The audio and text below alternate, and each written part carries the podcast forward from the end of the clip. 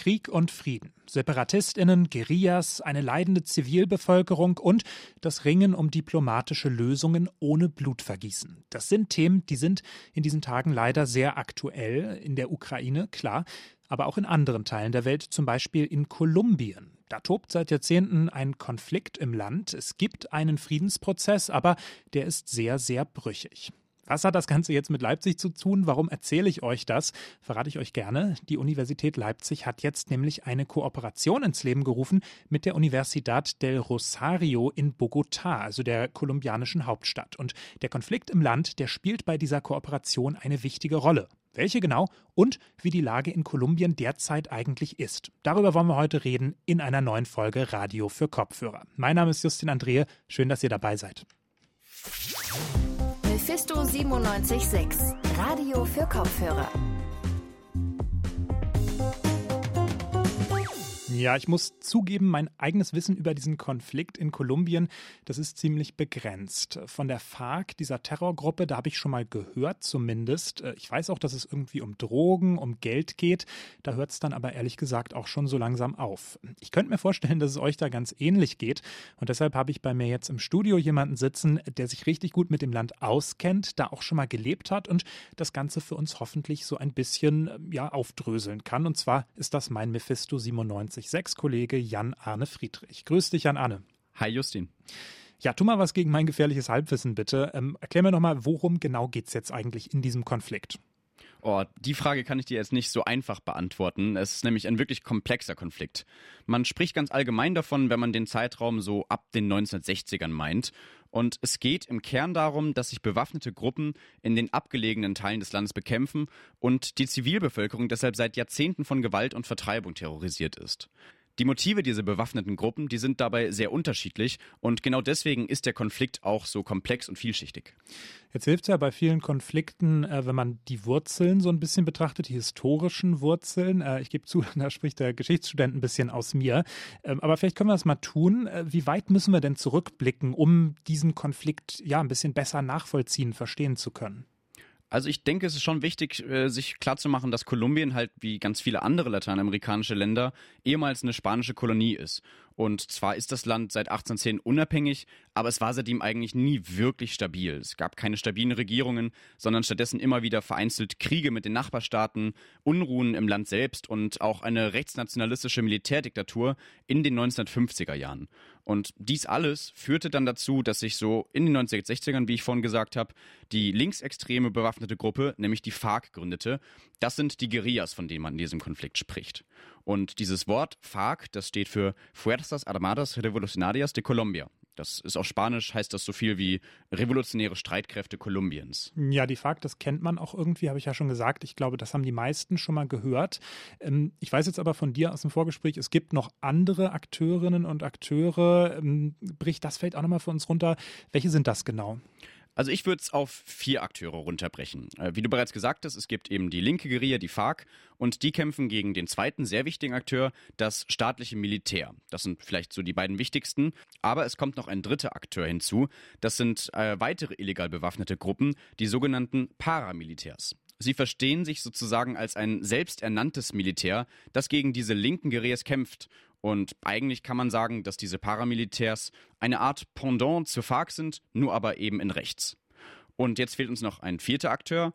Das sind äh, keine wirklichen politischen Gruppen, die in den Konflikt involviert sind, sondern einfach kriminelle Banden, die um die Vormachtstellung im Drogengeschäft kämpfen. Also ich fasse nochmal zusammen. Ähm, einmal die FARC halt, die Linken, dann die Regierung, dann so rechte Paramilitärs und dann einfach noch Kriminelle praktisch. Also vier Gruppen, äh, alle nicht besonders sympathisch. Ja, und das Problem ist, dass alle vier irgendwie auch in den Anbau und Vertrieb mit Drogen und andere Verbrechen verwickelt sind. Und es ist gar nicht so trennscharf, wer da eigentlich was macht und zu wem gehört. Hm. Jetzt hast du das Wort kämpfen verwendet, ähm, relativ häufig. Man kann sich vielleicht nicht so genau vorstellen. Wie sieht, machen wir es jetzt mal an der FARC vielleicht fest, wie sieht dieser Kampf konkret aus? Was passiert da? Die haben hm, bereits mit ihrer Gründung eigentlich begonnen, zum Beispiel Anschläge zu verüben. Es gab Schießereien, äh, viele Entführungen, äh, also Geiseln wurden auch genommen, immer wieder Überfälle. Äh, und du musst dir vorstellen, jetzt bezogen auf die FARC, dass Kolumbien sechsmal so groß ist wie Deutschland und in ganz vielen Teilen des Landes ist der Staat eigentlich gar nicht präsent und die sind auch nur ganz schwer zugänglich. Und deswegen war es für diese Rebellen ein sehr leichtes Spiel, sich in diesen Regionen auch irgendwie zu organisieren und äh, sich dort aufzubauen. Und sie leben eben unter anderem davon, dass sie sich äh, über den Drogenhandel und illegalen Rohstoffabbau finanzieren. Und weil der Staat eben auch dort damals keine Präsenz zeigte, deswegen gründeten sich zum Beispiel auch die Paramilitärs und der Konflikt wurde dadurch aber immer blutiger. Jetzt ähm, hast du die Paramilitärs erwähnt, dass die sozusagen an eine Stelle treten, wo der Staat nicht hinkommt, wo die Leute vielleicht auch den Staat so ein bisschen vermissen. Ähm, könnte man denn sagen, dass die Paramilitärs vielleicht ja geradezu einen positiven Einfluss auch auf diese Gegenden haben, dass sie da sozusagen Rollen des Staates übernehmen, irgendwie wohltätig wirken? Das sehen Sie ganz sicher so, aber das ist ganz und gar nicht so. Äh, die Paramilitärs waren mindestens genauso schlimm wie die FARC oder auch das Militär. Und heute weiß man, dass diese Paramilitärs auch großteils vom Staat bezahlt wurden. Das heißt, die haben die Bevölkerung genauso terrorisiert, wie es die FARC tat, und sie sind ebenfalls in den Drogenhandel verwickelt. Man schätzt, dass ca. 80 Prozent der Morde, die an der Zivilbevölkerung begangen wurden, von diesen staatlich finanzierten Paramilitärs begangen wurden. Und das heißt, in diesem Konflikt geht es eigentlich schon längst nicht mehr um politische Forderungen oder Ideologien, wie das mal vielleicht am Anfang so war, sondern es geht eigentlich nur um Macht in den abgelegenen Regionen des Landes. Das bedeutet nämlich eben Kontrolle über den Drogenhandel und damit Geld. Und ein weiterer Punkt ist wichtig, Kolumbien kämpft bis heute mit einer ganz starken Korruption im ganzen Land. Also du magst dir gar nicht vorstellen, wie viele Personen in staatlichen Positionen sich daran schon eine goldene Nase verdient haben. Das ist bis heute ein Riesenproblem fürs Land. Jan Arne, ähm, ich sage bis hierhin schon mal ganz herzlichen Dank. Das war schon mal sehr informativ. Ähm, du hast jetzt von Riesenproblemen geredet bis heute. Welche genau das sind, äh, darüber reden wir gleich nochmal. Ich würde aber erstmal vielleicht nochmal zurückkommen auf den Anlass von diesem Podcast, sprich die Kooperation zwischen eben der Universität Leipzig und dieser Universidad de Rosario in Bogotá. Jetzt, wo wir den Konflikt ein bisschen kennen, verstehen wir auch die Kooperation vielleicht ein bisschen besser und können uns die erklären lassen von Solveig Richter. Sie ist Professorin für internationale Beziehungen und transnationale Politik hier an der Universität Leipzig. Sie forscht also zu Friedensprozessen und sie hat die Kooperation zwischen den beiden Unis mit ins Leben gerufen. Ich habe mich am Montag mit Frau Richter unterhalten und als allererstes habe ich immer Hallo und guten Tag gesagt. Hallo, Herr André. Bogotá, das ist ja eine Stadt, die nicht gerade bei uns um die Ecke liegt. Ähm, eine Stadt, die man vielleicht auch in Europa gar nicht so auf dem Schirm hat. Ähm, wie kam es denn eigentlich zu diesem Kooperationsvertrag? Was war vielleicht auch Ihre Rolle darin? Erzählen Sie mal ein bisschen. Ja, also grundlegend ist ja Kolumbien als das äh, nicht nur die Kooperationsstadt, sondern auch das Land, mit dem wir da kooperieren mit dem Friedensprozess, äh, der 2016 begann, jetzt in den, schon noch in den Fokus von Friedens- und Konfliktforschern mehr und mehr gerückt. Also das zeigt sich nicht nur in ganz vielen Forschungsprojekten, die initiiert wurden, jetzt nicht nur von mir, sondern auch ähm, in der gesamten deutschen Universitätslandschaft. Das zeigt sich aber auch daran, dass viele Studenten und Studierende den Austausch suchen mit Deutschland. Also zum Beispiel die Quoten bei DAD-Studierenden hochgegangen ist. Ähm, das Interesse sehr, sehr deutlich, ähm, ja, zugenommen hat. Und ähm, für mich als Friedens- und Konfliktforscherin ist damit eben auch ein Forschungsfeld entstanden, worüber ich in den letzten Jahren sehr intensiv geforscht habe. Und das hat natürlich die Kooperation mit Forschern vor Ort, mit Kolleginnen und Kollegen intensiviert und ähm, daraus erwachsen ist dann eben auch die Idee, dass man gemeinsam mit der Universität Leipzig ja auch so eine Universitätskooperation auf die Beine stellen könnte, von dem dann nicht nur ich als Wissenschaftlerin und Forscherin profitiere, sondern was dann eben auch für die Studierenden offen ist oder für weitere Lehrauf Lehrbeauftragte, also für jeden, der sich letztlich an der Universität zu Hause fühlt. Mhm. Das heißt, Sie sind auch selbst im Land unterwegs gewesen jetzt in letzter Zeit, sind vielleicht sogar häufiger da? Ja, ich bin ab und zu in, tatsächlich in Kolumbien für meine Forschung. Ich habe über den Friedensprozess geforscht, habe jetzt auch im Moment ähm, ganz aktiv ein Forschungsprojekt gemeinsam mit einer Kollegin von der Universidad del Rosario laufen was die ähm, Auswirkungen der Covid-19-Pandemie in ruralen Gegenden in Kolumbien erforscht. Und ja, ähm, so dass ich ab und zu, also so ein bis zweimal pro Jahr tatsächlich auch selbst vor Ort bin. Genau, und ich muss dazu sagen, es gibt natürlich auch ähm, eine gewisse Historie der Geschichte. Also eine frühere Studentin von mir ist jetzt selbst Lehrbeauftragte und Dozentin an der Universität und ein sehr guter Kollege der auch der Universität Leipzig sehr verbunden ist, der auch bei uns schon Gastwissenschaftler an der Universität Leipzig war, ist selbst auch an der Universität, ähm, der also der Universidad de Rosario in Bogota angestellt und darüber gab es dann auch ein paar persönliche Verknüpfungen, was es uns leicht gemacht hat, ähm, hier sofort in die Gänge zu kommen und die Kooperation in die Wege zu leiten. Jetzt haben Sie es gerade schon angeschnitten, ähm, die konkreten Projekte. Sie haben da jetzt gerade von einem Projekt ähm, zur Covid-19-Pandemie gesprochen. Geben Sie uns vielleicht noch mal einen Einblick. Ähm, welche konkreten Projekte sind das jetzt, die durch diese Kooperation dann in Angriff genommen werden? Was wird da konkret erforscht? Also einerseits ähm, sind es ja bereits Forschungsprojekte, die, die schon laufen. Ne? Also wir haben jetzt ein konkretes, das ist eben das eine DFG-Projekt, was von der Deutschen Forschungsgemeinschaft unterstützt wird, was genau genau untersucht, wie nichtstaatliche Akteure in Kolumbien auf diese Pandemie reagiert haben. Kolumbien ist ja ein Land, ähm, was noch immer mit ähm, der, ja, dem Erbe des ähm, blutigen Konfliktes trotz Friedensprozess zu kämpfen hat. Und das heißt auch, dass staatliche Präsenz jetzt in vielen lokalen Gegenden, Gemeinden nicht vorhanden ist. Das heißt, es gibt sehr viele Staat, nichtstaatliche Akteure. Damit meine ich jetzt zum Beispiel ähm, ja, kleinere Verbände von Bauern oder auch ähm, ethnische Gemeinschaften, zum Beispiel afrokolumbianische Gemeinschaften oder indigene Gemeinschaften, die während der Pandemie sehr eigene Wege gefunden haben, mit dieser Pandemie umzugehen. Und ähm, es gibt natürlich auch im negativen Sinne noch bewaffnete Gruppen, die diese Pandemie genutzt haben, etwa um territoriale Kontrolle zu erhöhen, um ähm, zum Beispiel auch ähm, Quarantänemaßnahmen durchzusetzen, währenddessen sie dann eben weiterhin den Kokainhandel intensiviert haben, in diesen, während dieser Quarantänemaßnahmen zum Beispiel. Und das untersuchen wir in dem Projekt. Also das ist eines der Projekte. Langfristig streben wir natürlich auch an, den Friedensprozess, also jetzt zum Beispiel auch die Wahlen, ähm, politikwissenschaftlich in anderen Forschungsprojekten zu untersuchen. Also das ganz konkrete Projekt ist jetzt nicht nur das eine, sondern strebt natürlich auch langfristig an. Das immer wieder zu begleiten, den Friedensprozess. Jetzt, ähm, ja, haben Sie es gesagt, ein zentrales Thema ist ähm, die Erforschung von diesem Friedensprozess. Das ist ja ein wahnsinnig komplexes Thema. Ich habe äh, im Grunde genommen jetzt erst begonnen, mich da einzulesen und ähm, das ist schon ähm, ja faszinierend, wenn man das ähm, bei so einem doch düsteren Thema so sagen kann. Ähm, inwieweit kann denn an der Stelle auch Wissenschaft und Forschung vielleicht ähm, was beitragen dazu, eben die Welt ähm, und Konflikte nicht nur besser zu verstehen, sondern eben auch was dazu beizutragen, diesen Konflikt vielleicht auch eines Tages dann abschließend zu lösen? Also die Wissenschaft trägt ja, also würde ich jetzt sehen und ganz konkret auch diese Universitätskooperation zweierlei dazu bei. Also einerseits ist natürlich schon alleine der Austausch mit Deutschland und einem Deutschland und ganz konkret Leipzig, was ja eine Erfahrung hat, unter anderem auch, was wir in der Politikwissenschaft Transitional Justice nennen. Also wie geht man mit traumatischen Erfahrungen um, wie geht man mit Kriegserfahrungen um, wie geht man mit Wendeerfahrungen um ähm, da einen intensiven Austausch zwischen beiden Universitäten auf Studierendenebene, aber auch Dozentenebene einzuleiten dieses Wissen zu teilen und damit sozusagen auch Bildung und Weiterbildung zu unterstützen. Das ist das eine, wo ich einen sehr großen Beitrag dazu sehe. Also zu lernen, wie, wie, wie macht man im Anschluss von Konflikten Friedensprozesse, Versöhnungsprozesse. Der zweite Punkt ist natürlich, dass wir als Wissenschaftler von Deutschland aus was wir leisten können, ist auch mit Forschungsprojekten uns mit lokalen Wissenschaftlern und Wissenschaftlerinnen zu vernetzen.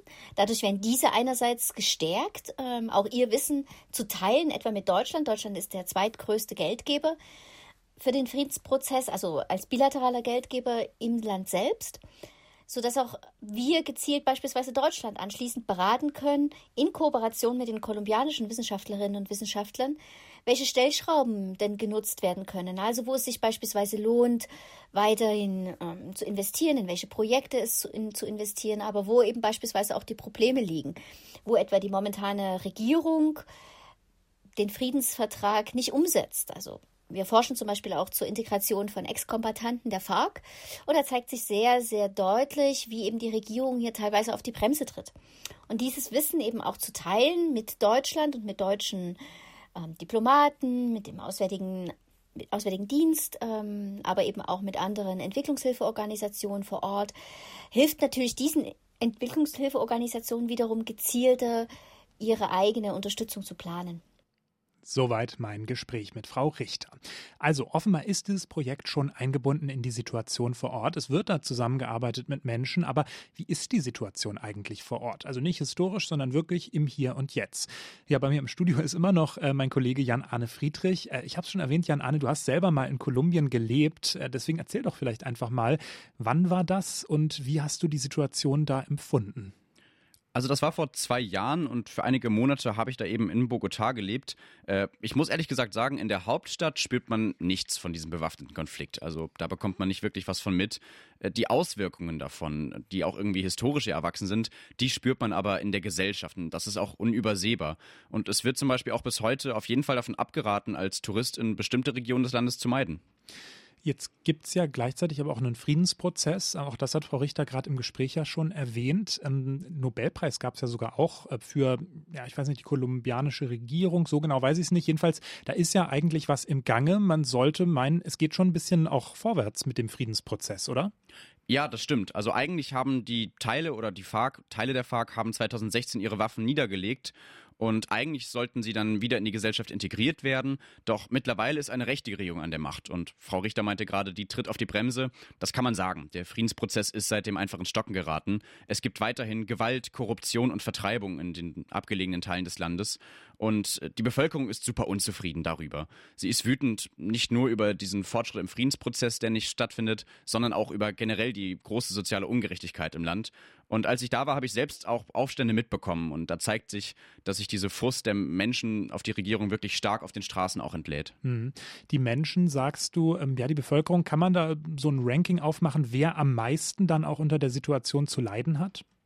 Ja, also besonders betroffen, das sind ganz klar die ärmeren Bauernfamilien, die auf dem Land leben. Es sind indigene Menschen und es sind zivile Aktivistinnen. Letztes Jahr wurden beispielsweise laut einem Bericht der NGO Indepass 83.000 Menschen vertrieben und jährlich werden Hunderte von Aktivistinnen und indigene Menschen ermordet. Hm. Ja, das sind krasse Zahlen. Dramatische Situationen offensichtlich immer noch. Jetzt ist ja der Anspruch dieser Kooperation schon auch irgendwie was zur Befriedung von dem Ganzen beizutragen. Und ich weiß, du hast dich mal umgehört auf Social Media ähm, bei der kolumbianischen Community, die es ja hier in Leipzig auch gibt was die eigentlich von der Kooperation der beiden Universitäten halten. Was hast du da so rausgefunden? Also ich habe zum Beispiel eine Nachricht erhalten von Victor Urgo Vargas und er kommt aus Kolumbien, lebt schon länger in Leipzig und sieht das Ganze eigentlich erstmal ziemlich positiv. Eh, este diese Kooperationsvereinbarung hat einen guten Fokus gesetzt und gute Ziele. Deshalb finde ich sie auch äußerst wichtig. Dadurch ergibt sich die Möglichkeit, voneinander zu lernen und vom Wissen und der Expertise aus Europa zu profitieren. Gleichzeitig hat er aber auch angemerkt, dass die Universidad del Rosario eine Privatuni ist. Dementsprechend hat nicht jeder und jede Zugang dazu. Hm, also vielleicht ein bisschen elitär das Ganze. Ähm, ist ja auch in der Hauptstadt. Wir haben jetzt gehört, in der Hauptstadt tobt der Konflikt gar nicht so richtig, sondern eher auf dem Land. Ähm, also kann man vielleicht sagen, die Uni ist vielleicht gar nicht unbedingt der geeignetste Partner? Naja, also sie ist sicher ein Stück weit elitär. Man muss aber sagen, dass Privatunis zum Beispiel in Kolumbien deutlich üblicher sind als hier in Deutschland. Und äh, es gibt auch deutlich teurere Unis nochmal als jetzt diese Universidad del Rosario. Ähm, aber auch Victor Hugo Vargas findet, dass es sehr wichtig ist, die lokalen Akteure vor Ort mehr einzubeziehen. Es muy recomendable, o sea, recomendaría aber meiner Meinung nach ist es sehr empfehlenswert, die Forschung auch mit den öffentlichen Universitäten zu betreiben, die in den besonders betroffenen Regionen des Konflikts liegen. Wenn man in die Region geht, wo der Konflikt besonders schlimm ausgetragen wird, wäre es sehr gut, auch ihr Wissen und ihre Erfahrung mit einzubeziehen. Con la experiencia y contar con el conocimiento de ellos también. Er kritisiert damit jetzt nicht direkt die Kooperation an sich, aber es ist doch zumindest ein Hinweis darauf, dass man halt nicht über die Köpfe der betroffenen Menschen hinweg forschen darf. Ja, mit dieser Kritik äh, habe ich dann tatsächlich auch Frau Richter von der Universität Leipzig mal konfrontiert. Das war ihre Reaktion darauf. Also zum einen muss ich sagen, dass natürlich auch eine private Universität ähm, letztlich auch Studierende vor Ort ausbildet, die dann wiederum Multiplikatoren im eigenen Land sind. Ne? Also man muss natürlich auch schauen, was welche Möglichkeiten haben wir hier von außen als Universität Leipzig. Zum Zweiten, und da gebe ich auch in dem Punkt natürlich äh, der Kritik äh, gewissermaßen völlig recht. Es ist eine also ja, private Universitäten ist das eine, aber sie sitzt natürlich zentral in Bogota, ne? Und die sage ich mal, die Politik im Zentrum ist eine völlig andere als in ruralen Gegenden. So sieht das Frau Richter. Äh, Jan Arne, abschließend, was ist dein Fazit? Also ich würde mich da Frau Richter anschließen. Ich glaube, es wäre jetzt kein fairer Maßstab, die Kooperation jetzt nur dafür zu kritisieren, dass lokale Akteure nicht genug einbezogen sind. Aber klar, da geht sicher auch noch mehr. Frau Richter setzt sich aber übrigens jetzt gerade auch dafür ein, dass die Uni Leipzig zusätzlich noch Mitglied im Deutsch-Kolumbianischen Friedensinstitut wird. Und in diesem Forschungsbündnis, da wären dann eben auch kleinere Universitäten in den Teilen des Landes vertreten, die von dem Konflikt besonders stark betroffen sind. Und deswegen ist diese Kooperation, die es jetzt gibt, vielleicht ein Baustein, auf den halt noch ganz viele weitere folgen müssen. Sagt mein Kollege Jan-Arne Friedrich. Danke dir für die Infos, Jan-Arne. Sehr gerne, Justin. Ja, und damit sind wir tatsächlich auch am Ende dieser Folge angekommen. Ich habe mich gerade schon bei Jan Arne bedankt. Herzlichen Dank auch nochmal an Magdalena Uwa. Sie war heute an der Folge beteiligt. Und natürlich auch vielen Dank an Frau Professor Richter. Uns gibt es wie gehabt am Freitag wieder. Bis dahin, da findet ihr uns ebenfalls wie gewohnt auf Social Media unter Mephisto976. Mein Name ist Justin Andrehe. Ich sage auf Wiederhören. Mephisto 976, Radio für Kopfhörer.